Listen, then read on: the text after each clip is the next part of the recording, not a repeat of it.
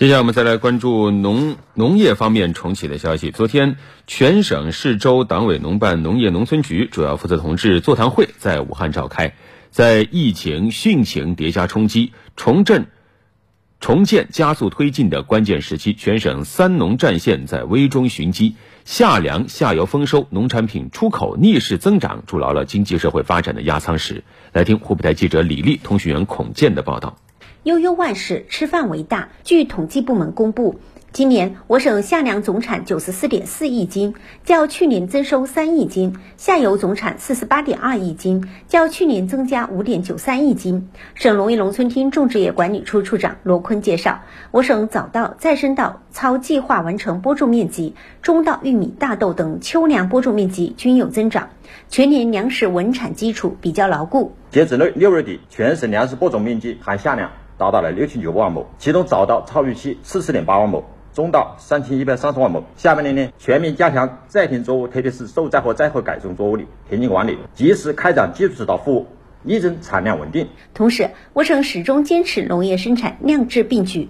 农产品质量更优。数据显示，上半年我省农药使用量同比下降百分之十，农产品质量安全总体合格率稳定在百分之九十八点五以上，产得好，销得也好。上半年，面对农产品销售困局，省农业农村厅联合省财政出台鲜鸡蛋和小龙虾收储加工补贴政策，与广东省签订鄂粤同心抗疫发展合作项目。与阿里、京东、拼多多开展电商合作，邀请央视为湖北拼单带货，出台扶贫消费文件。上半年，我省农产品出口逆势增长。省委农办主任、省农业农村厅厅长肖富清介绍，全省共销售茶叶、香菇、小龙虾三类重要农产品七十多万吨，三百八十九亿元，实现了农产品销售历史上扬。生产、销售、收入、产量等等，好于预期，把影响降低到了最低的限度。乡村面貌日新月异，战役的同时，产业扶贫和美丽乡村建设也在同步推进。